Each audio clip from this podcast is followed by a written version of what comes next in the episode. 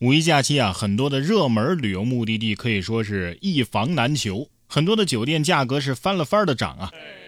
可是近日有位网友啊，叫做一点也不困，在某互联网平台上就发文吐槽，说自己在五一之前啊，花了两百块在南京订了一家民宿，可是入住之后才发现这房间啊不太对劲儿啊，图片与网上预购页面的配图严重不符不说。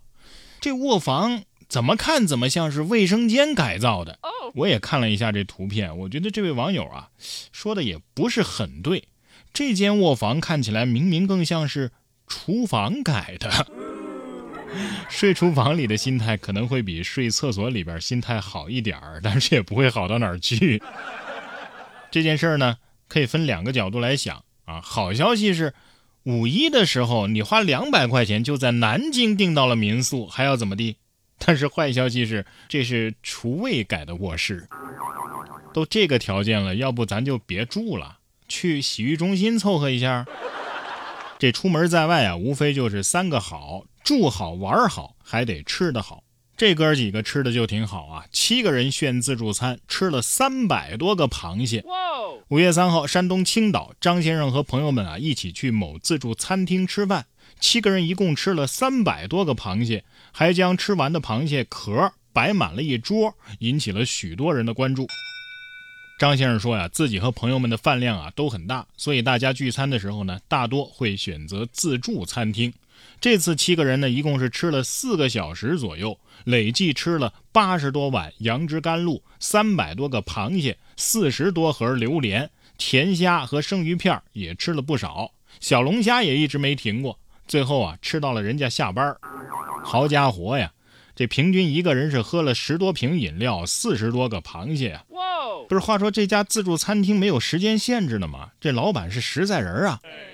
有人说啊，这螃蟹吃多了可能会导致痛风发作，十分的痛苦。我个人觉得不会的，因为急性胰腺炎会把痛风的疼痛给掩盖下去的。顾客吃到了香东西，老板也做了宣传，只有内脏在说：“你们都不管我是吧？”榴莲加螃蟹，我就想知道诸位的肠胃真受得住吗？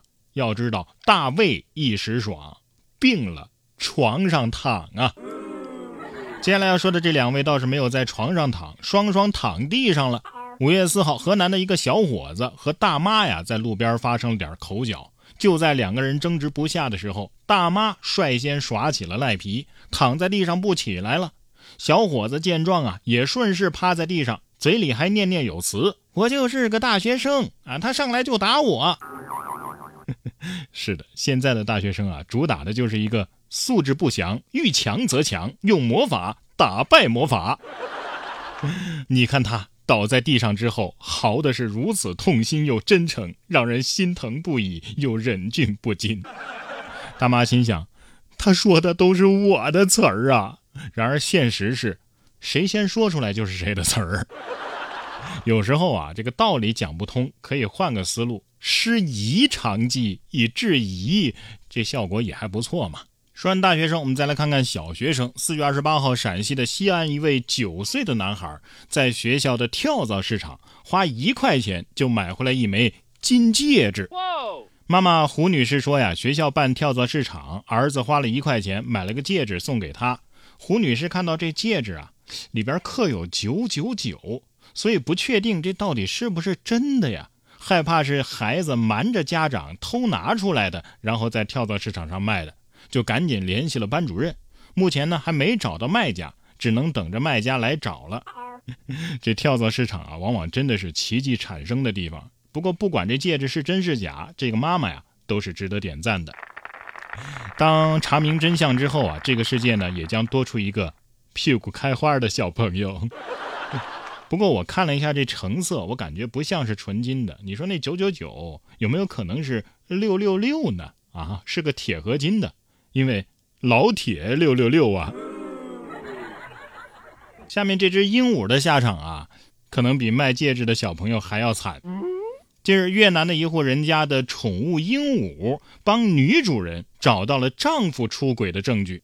据悉，这位妻子在顶楼阳台晒衣服的时候，听到家里养的鹦鹉啊不停的模仿各种露骨的话，进而呢发现了丈夫出轨的线索。这位女主人在接受采访的时候表示，她已经提出离婚申请，并将鹦鹉的视频作为丈夫背叛自己的证据。你说这新闻啊，怎么就把我们当外人了呢？你说了半天也不给放个音频，这鹦鹉模仿的能有多露骨啊？我反正不信啊，除非给我听听。鹦鹉心想：“哎，鸟鸟我呀，什么都知道呢。这次是啾啾队立了大功是吧？要不怎么说含情欲说宫中事，鹦鹉前头不敢言呢？这都是咱们老祖宗留下的经验呢。建议采取保护措施，保护这只鹦鹉的鸟身安全。这位丈夫啊，现在可能正在烧开水呢。”其实换个角度想，这只鹦鹉啊也是受害者，学了一嘴的骚话，这算是脏口了呀。说到小宠物啊，澳大利亚的一家银行为员工提供了宠物丧假，而且是两天带薪假。五月四号的一则报道啊，澳大利亚联邦银行将为数千名的员工提供宠物丧假，如果员工的宠物死亡，可以享受为期两天的带薪丧假。如果宠物需要紧急就医呢，也可以享受两天的急诊假。但是在这个政策提出的同一天，联邦银行又宣布会进行新一轮大规模的裁员。上一秒心想：哎呀，这太人性化了啊！还可以因为宠物的死亡休两天带薪假。下一秒，呵呵，可以一直无薪休假了。不过这倒是让我想起了那个要请假回家为奶奶奔丧，却被领导拒绝说奶奶不是直系亲属这么离谱的事儿。咱就是说呀，有些老板他那户口本上大概就是只有自己一个人。